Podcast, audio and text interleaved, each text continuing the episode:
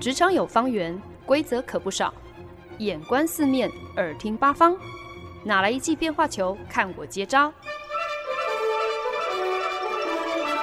那些老外教我的事，，Honey，Easy Talk Easy Work。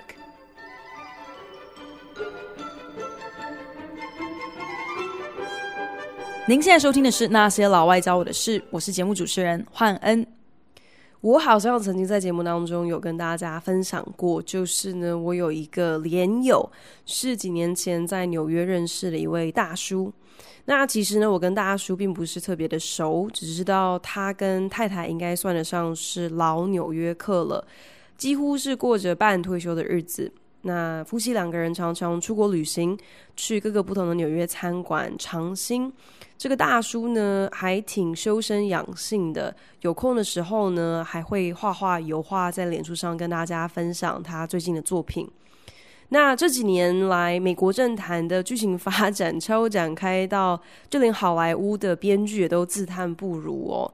大叔呢，也就开始越发在脸书上头活跃。频频的分享他的独到见解，以及那些深得他心的右派保守媒体的各种评论还有报道。不久前呢，我就看到大叔在他的脸书上分享了一个他非常捧场的一个保守派网络媒体做了一个关于加州大火的专题。这个专题影片呢，就指出说加州大火。如今是越演越烈，确实呢是和气候变迁有关，但是呢却不是像大家所想的那样子的关联性。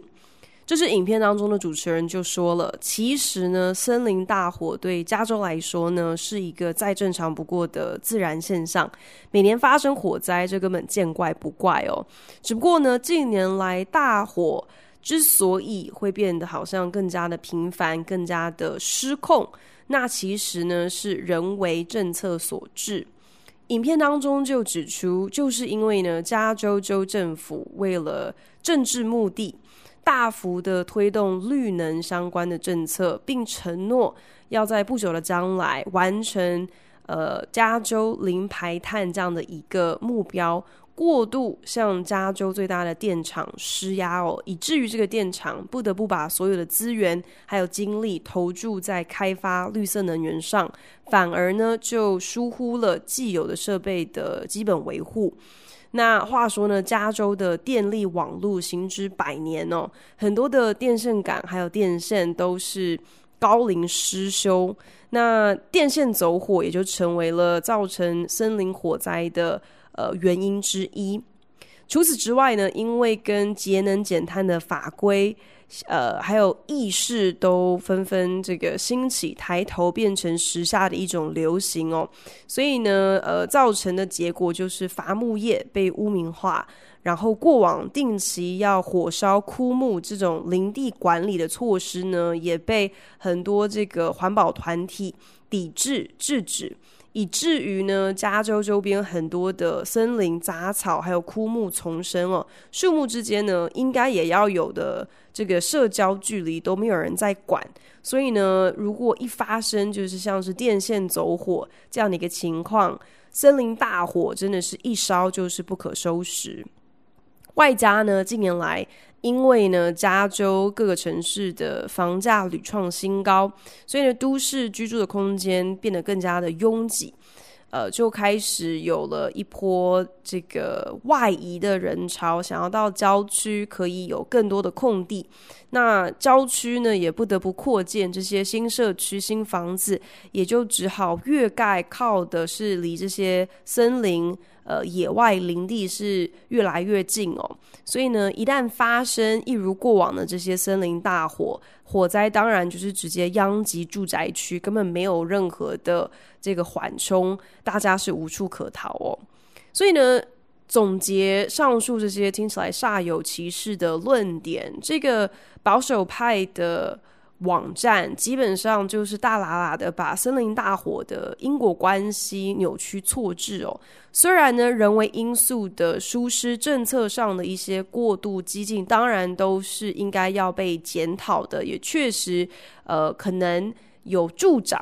这些呃就是天灾的一些效应跟后果。可是呢，因为人类的过度污染所造成的气候异常，所造成的呃连续好多天都创下新高温这样子的史无前例的记录，你怎么可以这么的轻易，甚至是有点轻描淡写的，靠着这种避重就轻的论述，就假装气候变迁、地球暖化这个并不存在，这些不是一个重要的议题哦。讲得好像，嗯，想要保护地球，只不过是酿成很多政策上头的错误，而不是真的是在呃解决一个真实正在发生的问题。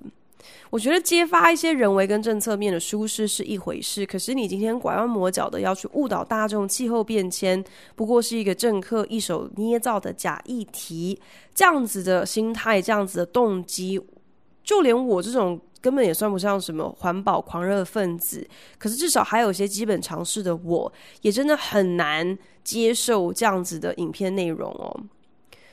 那所以呢，每一次看到大叔脸书分享，我总是会有两种冲动，一个就是马上留言来笔战他，另外一个呢，当然就是直接删他脸书好友。可是呢，每一次当我萌生了这两个念头的时候，又马上呢就会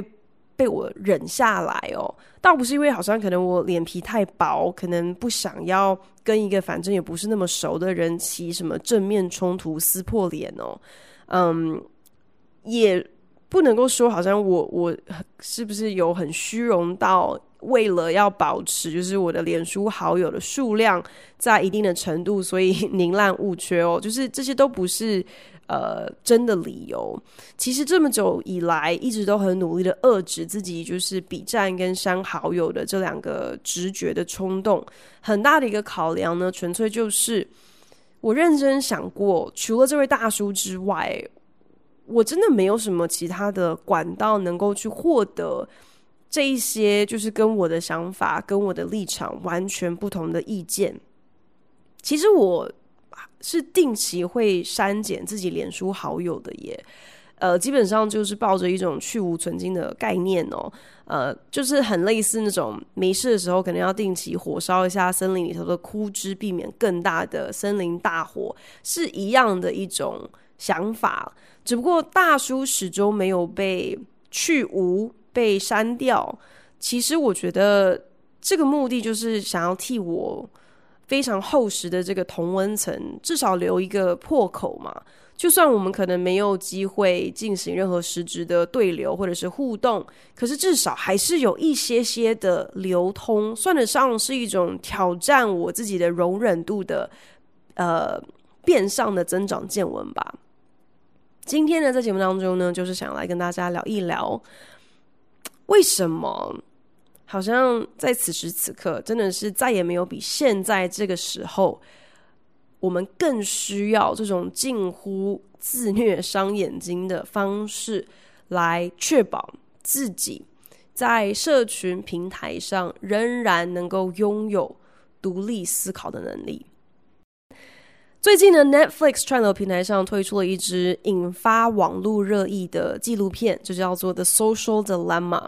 这个纪录片呢，就邀请到了、访问到了非常多矽谷巨擘公司的一些资深前职员哦，包含像是 Google 啊、脸书啊、Twitter 啊、IG 啊、Pinterest 等等等，可以说是全世界最受欢迎的这些社群平台的前工程师、前资深主管等等等，大家呢一起上节目来告诫大家这些。呃，极受欢迎的社群平台，他们真的是穷尽毕生功力，只为了研发出一套营运模式，就是要来利用啊、那些专门会让使用者上瘾的设计，进而记录并预测这些使用者在平台上的各种行为，然后把这些数据贩卖给最高出价者，进而获利。这些社群平台的初衷，曾几何时呢？其实呢，也是希望能够成为一个拉近人和人之间的距离，能够带给大家便利性的工具嘛。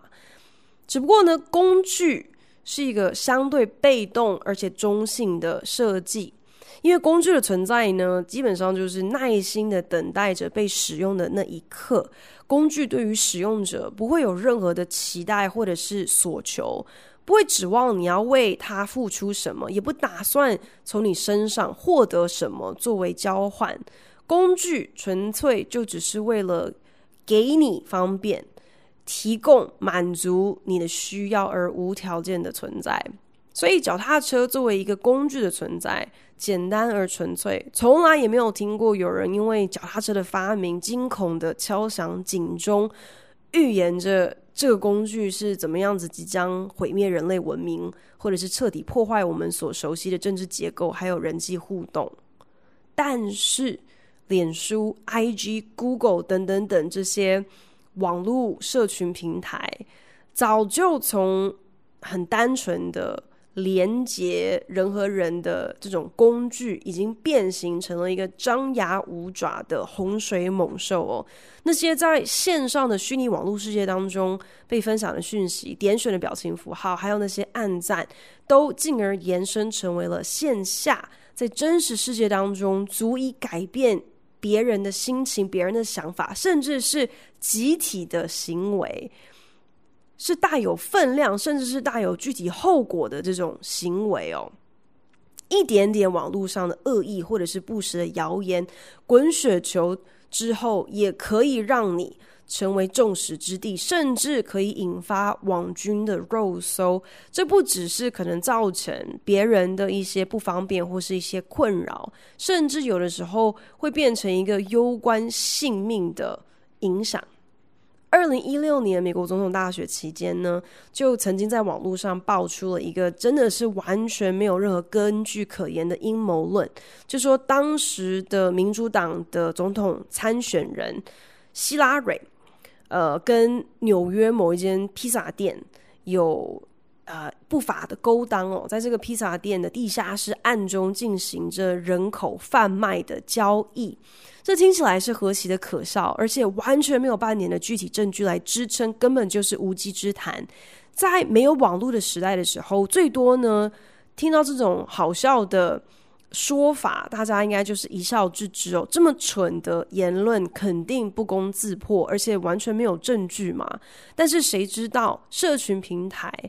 就最擅长的就是透过演算法，让有志一同的人可以物以类聚。你有阴谋论想分享是吗？他照三餐就是在收集、在阅读、在吸收各种各界的阴谋论。那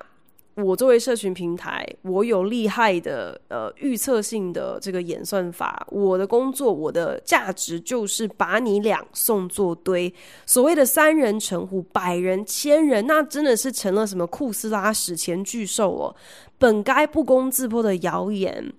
当这个谣言被几百万的人暗赞之后，就算他根本没有根据可言，似乎也就有了一些什么样的根据哦。当时呢，就有新闻播报，真的有一个听信了这个阴谋论，然后自以为见义勇为的网友，就持枪荷弹的指导那间传说中在地下室走私人口的披萨店。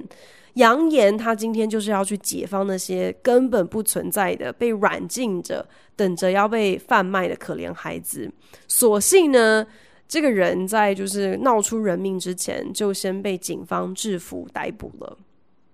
可是这么瞎的事情，如今已经不是特例，反而是一种常态了。所谓的假新闻跟阴谋论，在社群平台上根本就是如鱼得水哦。网络世界所推崇的这个自由言论，还有匿名化，以及社群媒体上人人都有发言权这样的一个自由主张，让每一个人都有同等的机会可以成为意见领袖，而且这是无关你的意见是有多荒谬。多不实，亦或是不是呃，根本就是带着毫不掩饰的恶意？你同样有可能成为一个足以影响别人的生活、别人的生命的意见领袖。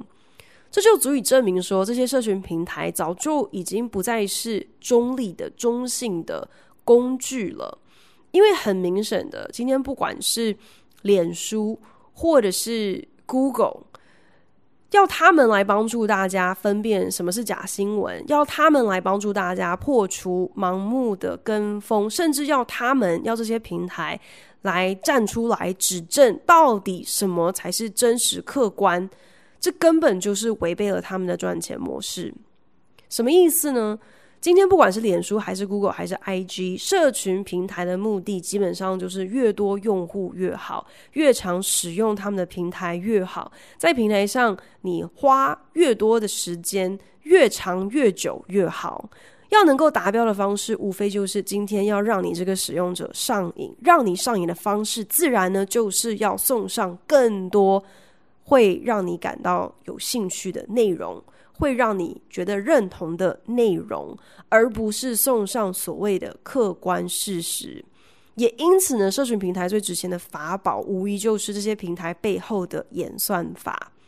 只不过呢，这些演算法它们本身就不是客观、不是中立的呀。这些演算法不过就是写成方程式的主观观点。目的是什么？目的就是为了要让你可以。粘在手机荧幕前面多一分钟，你每多花一分钟在这个社群平台上划手机，等于就是多了一分钟的时间，可以让这个平台挖掘你的行为，嗯，记录你的数据，把这些数据转换成广告商可以商业化的工具。这也等于就是多给了这个平台多一分钟的时间，可以送上广告内容。这些演算法不只是有目的性的在形塑你对于特定议题的世界观还有价值观，也正在直接影响你在物质上、在内容上的消费行为。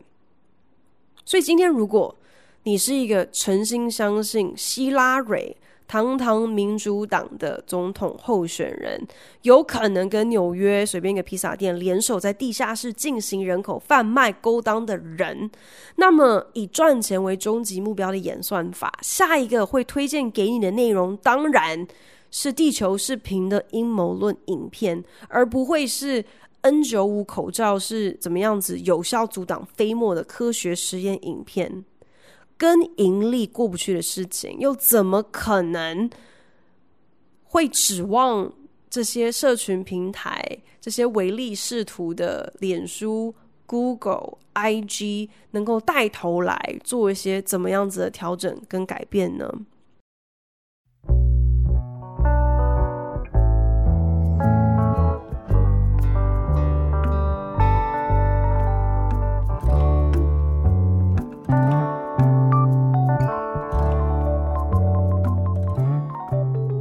现在收听的是《那些老外教我的事》，我是节目主持人焕恩。所谓“天下没有白吃的午餐”呢，这句话套用在社群平台的营运模式上，真的是一个非常贴切的形容。我们好像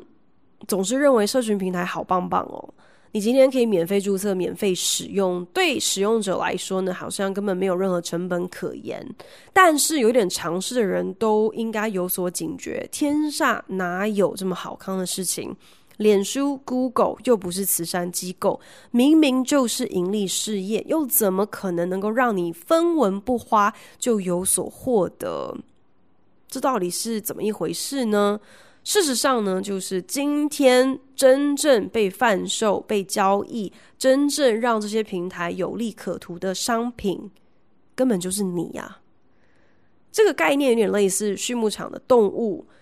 每一只牛啊、鸡啊、羊啊、猪啊，都嘛是白吃、白喝、白住，每一个被养的又白又胖，那是因为它们本身才是商品。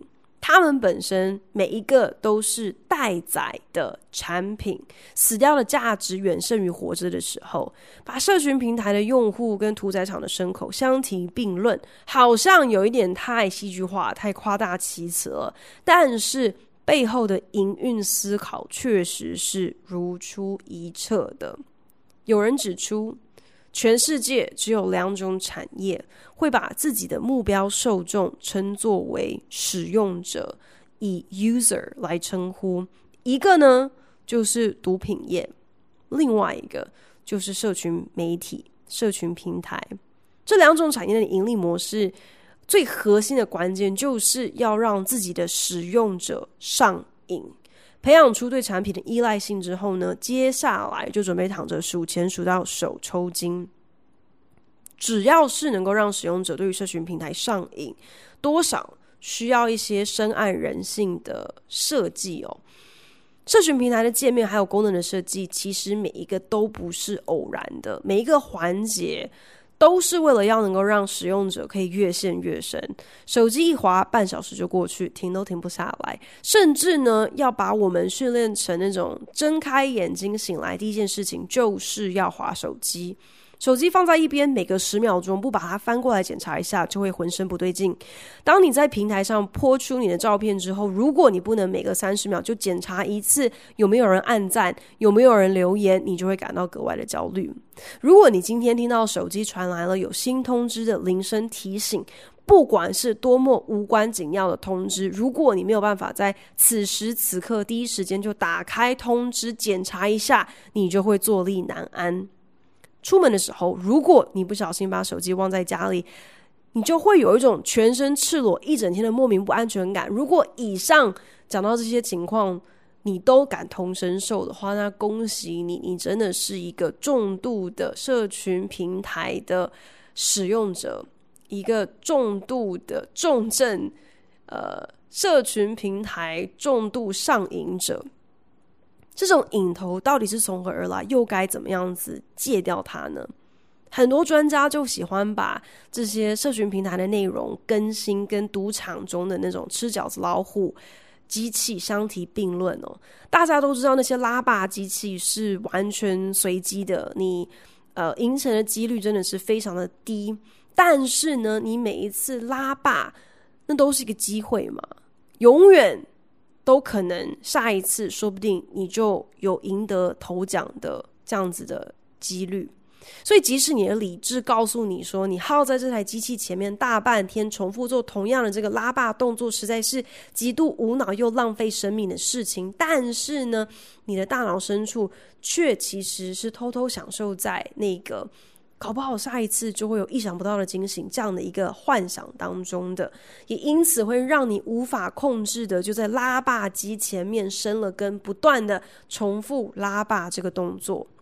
这样的行为跟这样的心态，其实跟我们滑手机的时候几乎是如出一辙的。下一次更新页面的时候，搞不好就会跑出一个让我捧腹大笑的影片，那就再滑一滑吧。说不定下一支这个平台推荐我的影片。啊、可能就会让我滑到一个什么特别值得我去分享的内容，那我就再多看一支影片吧。然后一转眼，我躺在沙发上滑手机，然后一个小时就这样子过去了，我浑然不觉。社群平台更懂得如何善用你身边的人对你造成的这个同侪压力，去挑逗我们的好奇心哦，甚至不用是以什么很熟或是很要好的人。这个这些社群平台老是喜欢寄送一些根本无关紧要的通知，跟你报备说某某某又刚刚 po 了文，圈圈圈刚刚加入了这个社群平台，你赶快去跟他说一声嗨，叉叉叉上传了一张有你的照片，社群平台根本就像是你的专属狗仔一样，跟你实况转播着那些根本没有任何营养。没有任何内容可言的消息。如果今天真的是有怎么样子重要的呃讯息，你为什么不直接在这个通知里头就让我先看一眼，人家到底上传了哪一张跟我的合照？然后他今天是分享了什么样子的内容？为什么要这么多此一举的？只是给了我一个有说跟没有说一样的通知，要我多花五秒钟，先是检查通知，再点开通知，再点进去，才看得到今天那个叉叉叉或是那个圈圈圈到底在这个平台上做了些什么事情。然后这么穷折腾一番之后，我才发现这个人他干什么根本一点都不重要，也跟自己没有半点关系。可是即便如此。当下一次脸书又发出了通知的时候呢，我仍然乐得重复一遍这个毫无意义又浪费生命、浪费时间的机械式动作，就好像是在玩吃饺子老虎机器一样，就好像是那个在这个拉霸机前面生了根的赌徒哦，心中想的是，说不定下一次我就会有意外的收获，说不定下一次我滑下来更新了我的页面之后，我就会看到一个有意义的内容。就算这一次没有，那就再等下一次，再下一次。科技始终来自于人性哦。讲出这么一句话，我觉得就已经直接泄露了我的年纪吧。可是我认真觉得这句话说的真好。那些最为优雅、最为不着痕迹、最为奇幻的科技，就是最贴近人性、最能够成全我们的想望的技术。然后往往呢，他们真的是有如变魔术一般哦，让人不可测透。只是觉得天哪，好神奇！比方说，像是。自来水，像是电灯泡，像是汽车，更像是电脑，还有网络。社群平台亦然呢，让我们能够在弹指之间，能够跨越时差跟物理距离的隔阂，能够用一根手指头就完成采买、缴费、转账、叫车、订餐等等等所有你想得到的事情。我们的科技让我们活在一个真是有如魔法。腐蚀即逝的一个时代，好莱坞最爱的科幻片题材，无非呢就是那种科技反扑啊，然后人类被电脑宰制的世界末日啊，这种反乌托邦的剧情，让人看得越是胆战心惊，却越是向往着那种神乎其技的高科技，像是电影《回到未来》当中会漂浮自己飞行的滑板，到现在都还没有研发出来哦。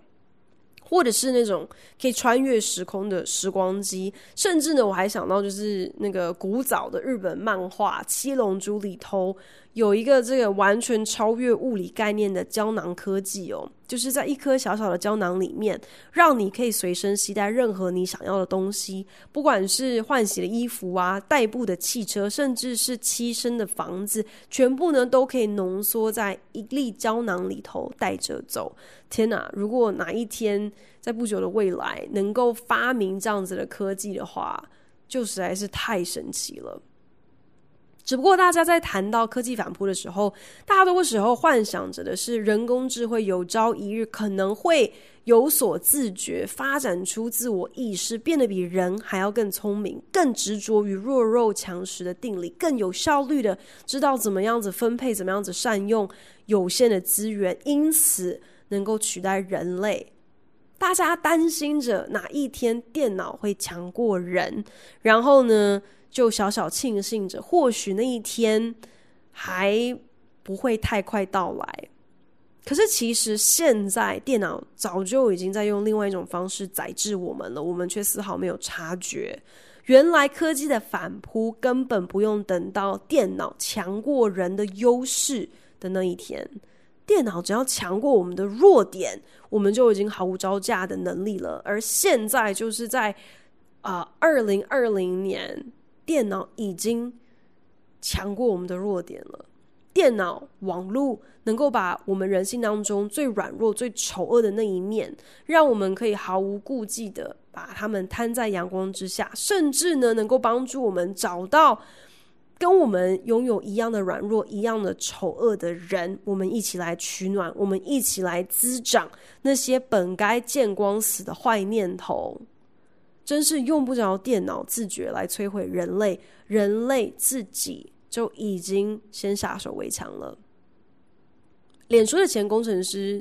呃，有做过这样的一个分享，就是最早一开始会设计按赞这样的一个功能哦，这个 like button，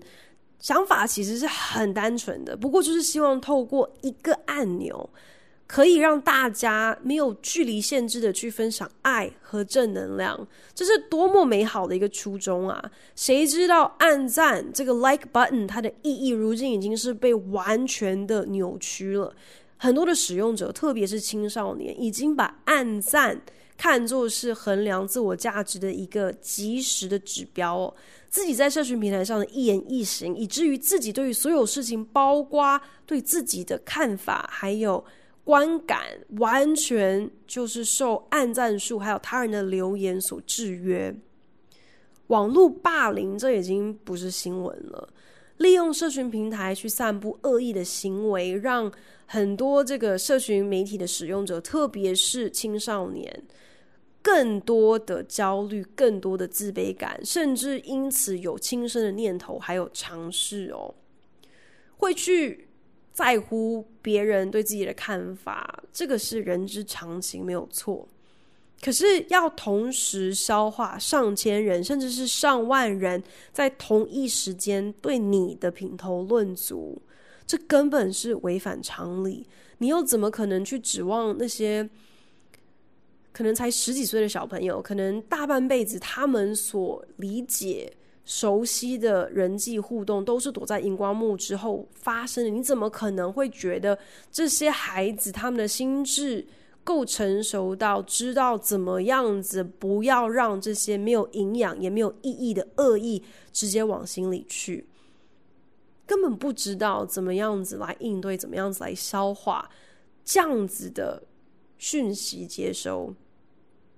这样说起来呢，社群平台根本就是万恶冤首嘛！不仅助长假新闻，还有阴谋论的快速散播，也成为了最简单而好用的免费霸凌工具，无远弗届耶！不止分化大家对于同一议题的观点，甚至可以更加深化在同温层里面大家各自筑起的主观高墙，完全。嗯，拆毁了任何客观真理存在的可能性，还有沟通的桥梁，甚至让现代人对于自我价值的定义是更加的肤浅，更加的脆弱。人和人之间的互动还有交集，变成是依赖演算法的推荐，而不是出自于任何实质的共同点，或者是真诚待人、真心想要跟你的互动使然。可是为什么，即便当这样子的事实被揭发了，我们好像仍然戒不掉对脸书、对于 Google、对于 IG 的依赖，还有瘾头呢？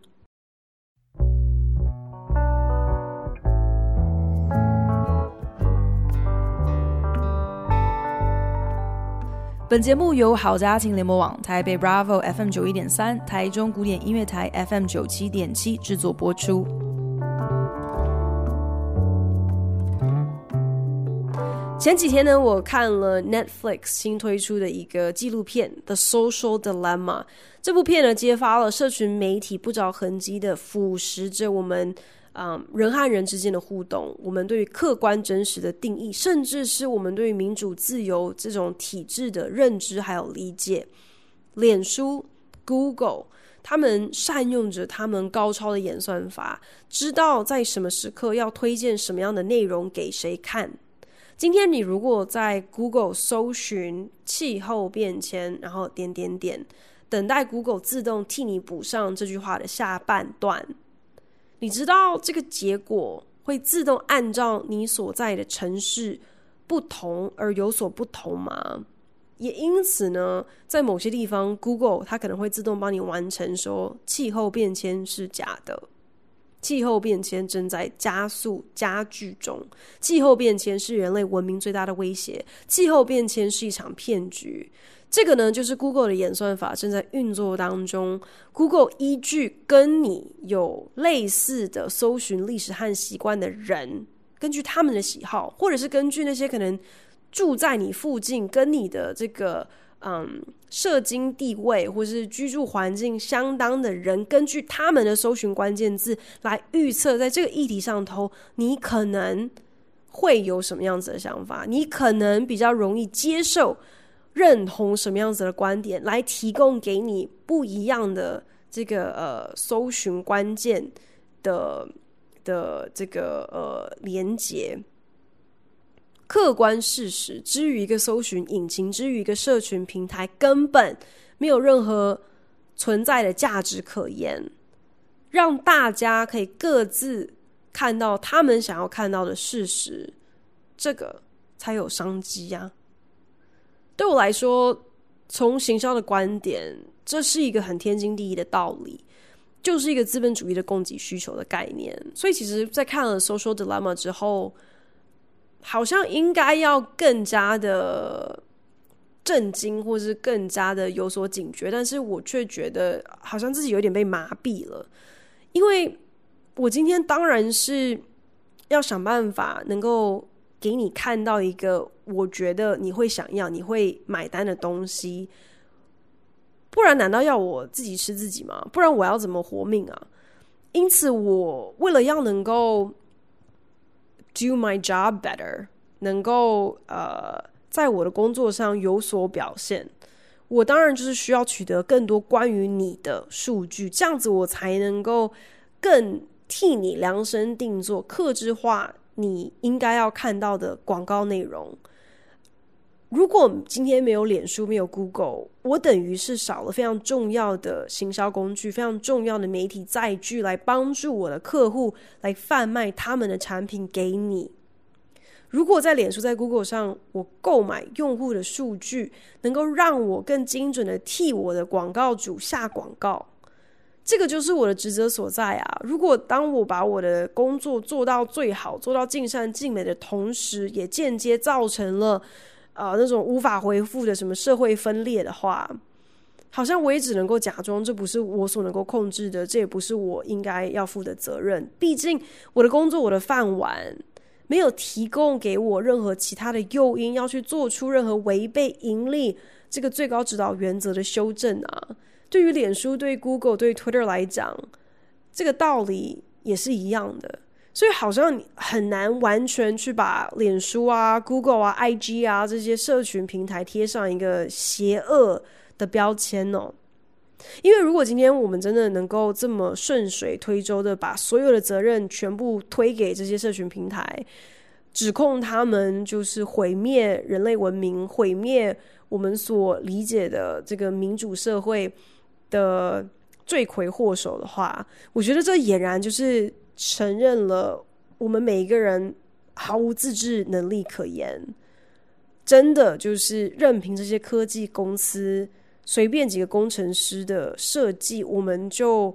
被吃得死死的，我们就嗯完全没有抵抗的能力，完全没有任何自我判断的能力，就会像是无脑的僵尸一样沉溺在社群媒体的世界当中无法自拔。这样的说法根本就是嗯。缴械投降嘛，完全就是太小看自己的意志力了，就是心甘情愿的，嗯，去变成了社群媒体的的傀儡哦。可是事实上是我们并不是真的如待宰的牲口一样，傻傻的站上输输送带上之后，就只有一个终点等着我们呐、就算今天这些社群平台缺乏具体的经济诱因来替社会大众负起这个把关内容。的真伪啊、这样的一个责任哦。可是作为使用者，我们仍然是有选择，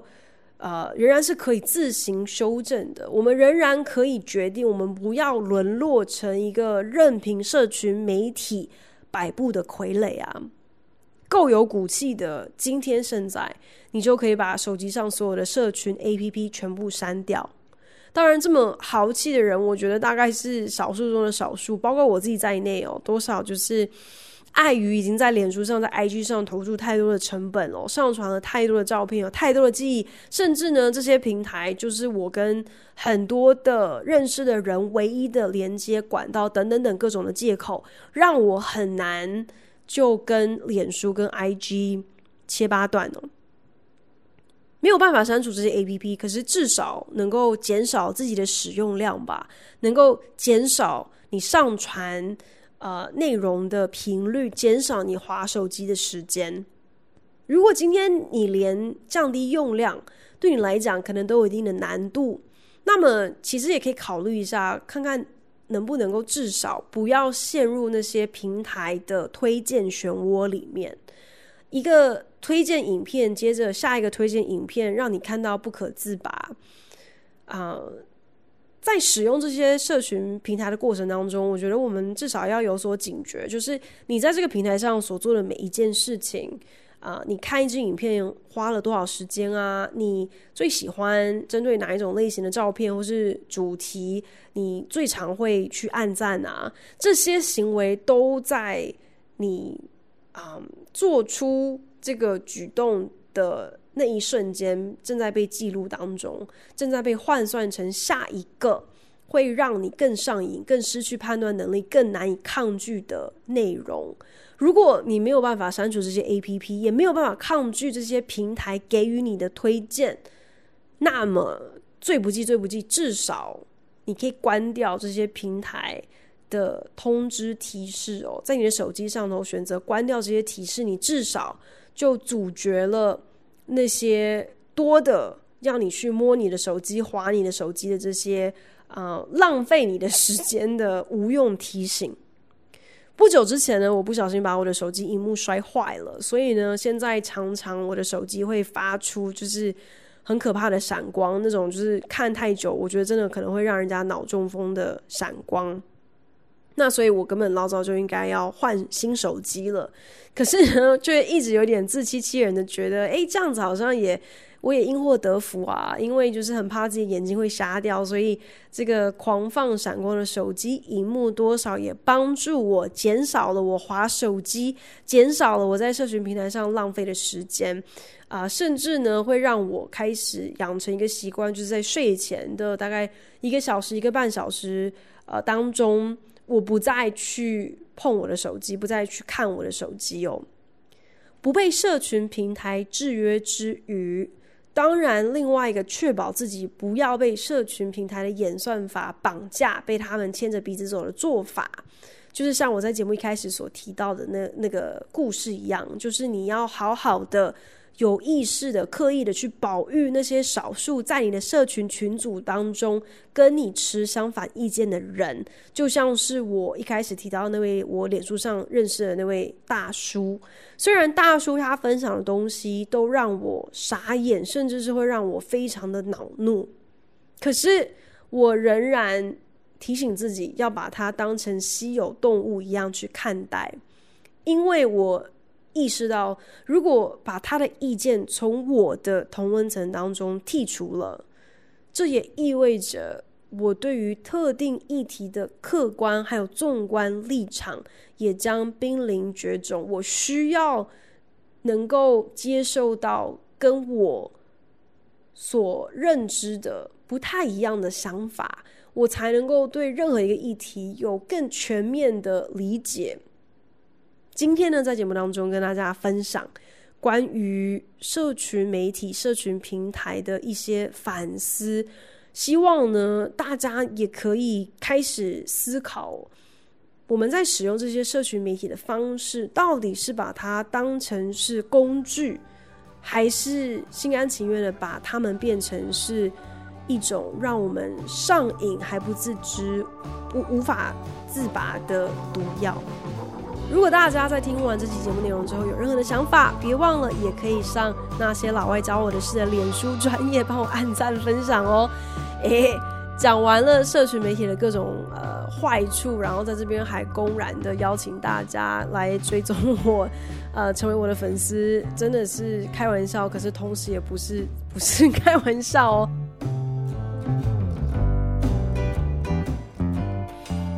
感谢您的收听。如果您对那些老外教我的事有任何的想法建议，我都非常欢迎你帮我到 Apple Podcast 打新评分，并且留言。也邀请你可以来订阅这个节目，不管你是用 Castbox、Spotify 或者是任何其他的 APP 平台，都可以找到我的节目哦。